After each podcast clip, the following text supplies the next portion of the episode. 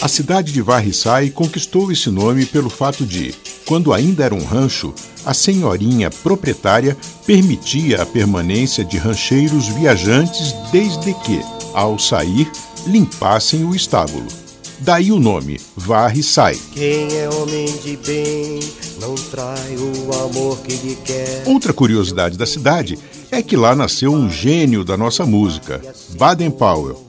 Seu pai, segundo o próprio Baden, era um homem alegre, muito bem-humorado, que trabalhava fazendo roupa, sapato e peças de couro. Mas também era músico e chefe escoteiro.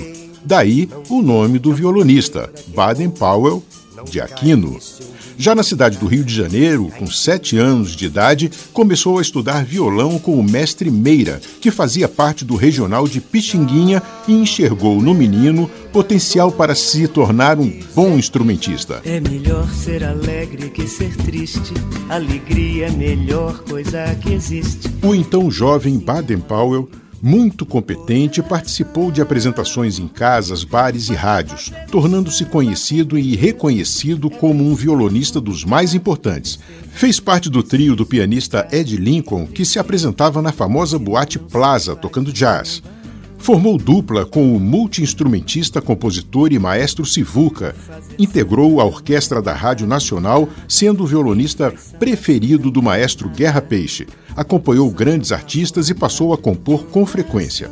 Apelo, Samba em Prelúdio, Samba da Bênção e Berimbau foram alguns dos muitos frutos da parceria com Vinícius de Moraes, que rendeu também outros sambas e afro-sambas importantes. Entre outras, a parceria com Paulo César Pinheiro também foi relevante, produzindo músicas como Lapinha e Vou Deitar e Rolar, Quaquaraquaquá.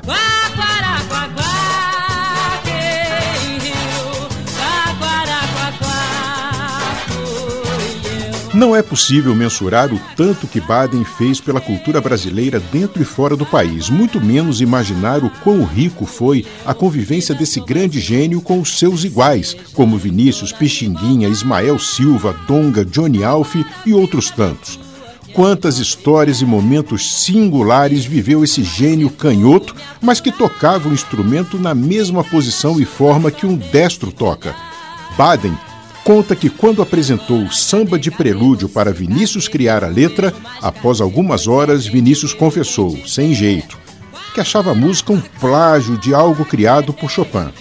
Após um longo e espirituoso diálogo em que Baden negava a possibilidade, pois conhecia tudo de Chopin, Vinícius chama a esposa Lucinha, uma especialista no tema, para desempatar a disputa às três da manhã.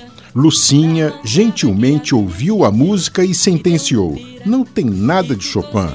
No que Vinícius retrucou: Então, Baden, Chopin esqueceu de fazer essa e imediatamente foi para a máquina de escrever e fez em minutos a bela letra.